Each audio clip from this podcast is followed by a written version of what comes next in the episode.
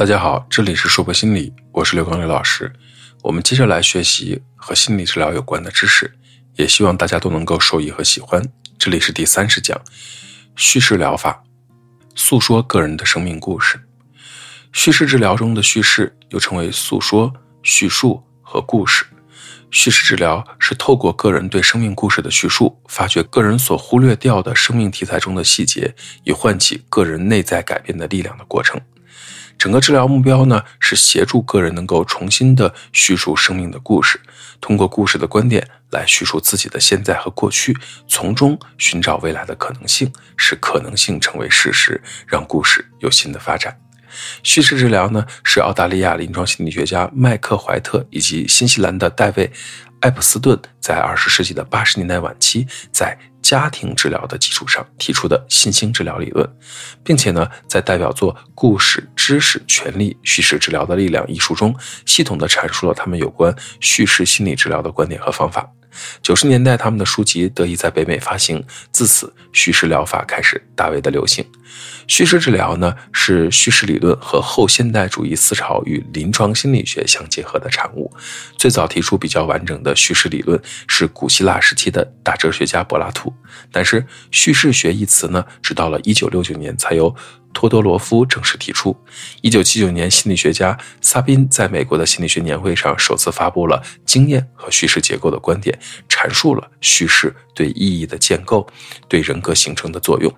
一九八三年，他发表了作为心理学家的一个扎根隐喻的故事，进一步阐述了关于叙事治疗的观点。在一九八六年，他主编了《叙事心理学：人类行为的故事性》一书。自此，叙事心理学作为一个正式的领域，开始从心理学的家族中显现出来。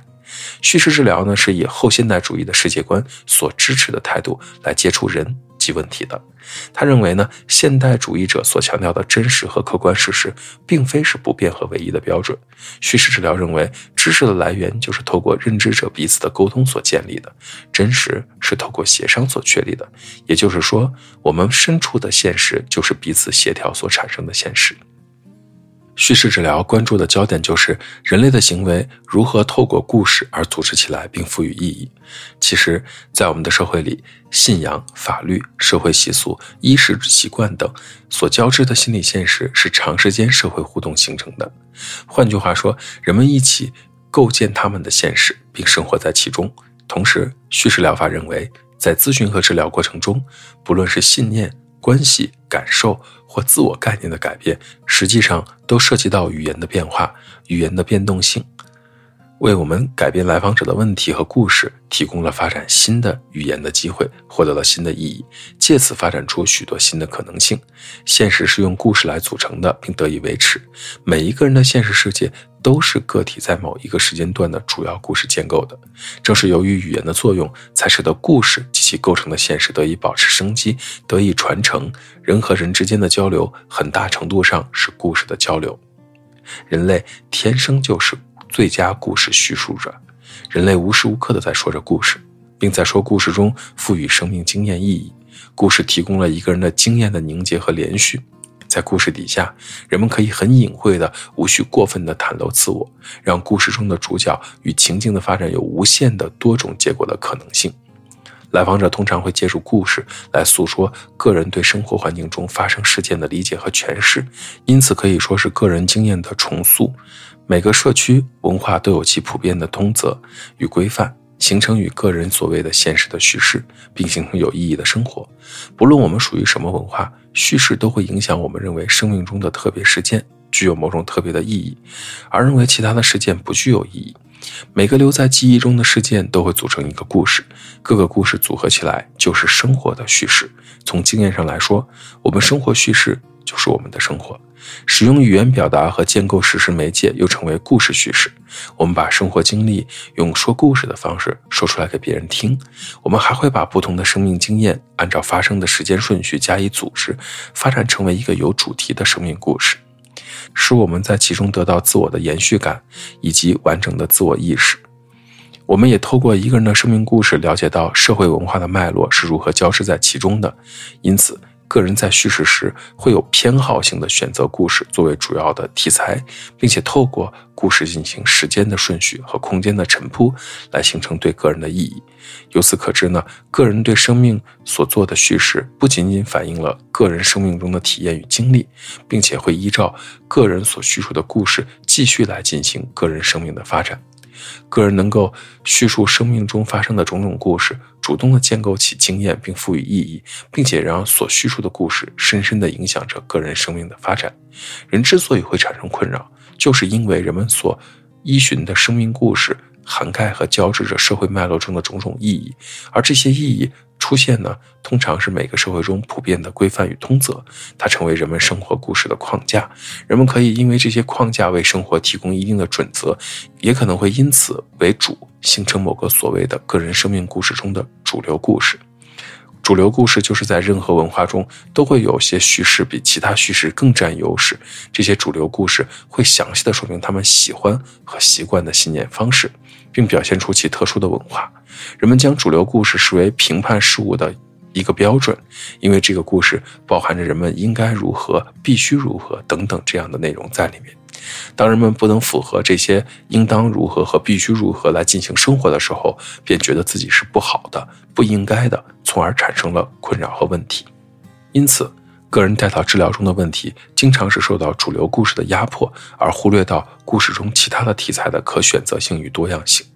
许多治疗中，来访者谈到自己的生活，通常是充满问题的。对问题存在的无力感，其主流故事的内容充斥着悲惨、痛苦、负向语言和隐喻。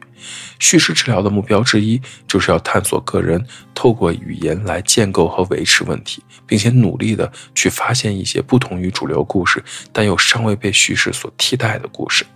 透过寻找独特结果的事件和意义，引入更多的新语言、新景象，来丰富经验和意义，以及重新编写一个人的新的个人叙事。这种治疗的关键就在于，任何生命中没有成为故事的事件，比成为故事的事件要多很多。即使是最长、最复杂的自传，都还留下了很多没有包括进来的事件。这意味着，当生活叙事带来有害的意义时，或者看起来是不愉快的时，都可以强调。以前没有形成故事的不同事件，组成新的故事。因此，治疗的目标就是要协助来访者寻找不被问题所支配时所遗漏的、忽略掉的其他面对问题的可能性和经验的故事题材。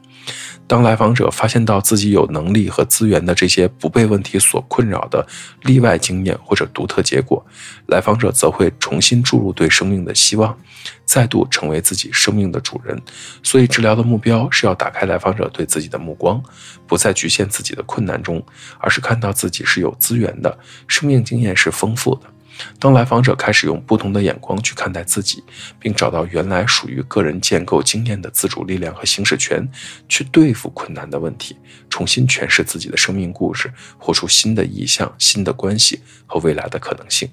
叙事治疗呢，作为一种新兴的心理治疗方法，作为一种后现代主义心理治疗理论与技术，并不与各种经典的现代主义治疗方法唱对台戏，而是吸纳各家之所长，力图避免各家之所短，有其自身的优势。首先，他摆脱了传统上将人看作问题治疗的观念，通过故事诉说故事问题外化，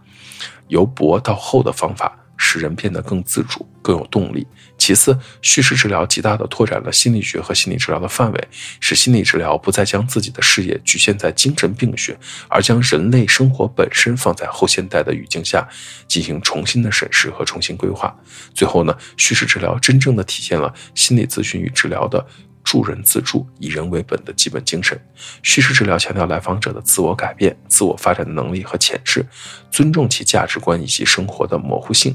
通过引导来访者将已有对生活的经验和问题的说法转换成新的有助于问题解决的诉说，从而改变了原有问题的诉说的负面意义，进行有利于问题的解决。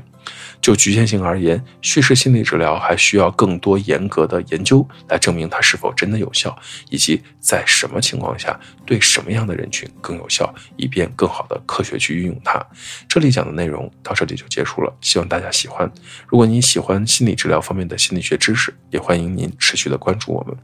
这里是说破心理，我是刘老师。虽然我们只是心理学界的一棵小树苗，但是我们努力做到我们的最好，用真诚的态度、客观专业的方式，向每一个愿意关注我们的人分享一切你想知道而我们又恰好了解的心理学知识。请记得，不管你在哪里，世界和我陪伴着你。再见。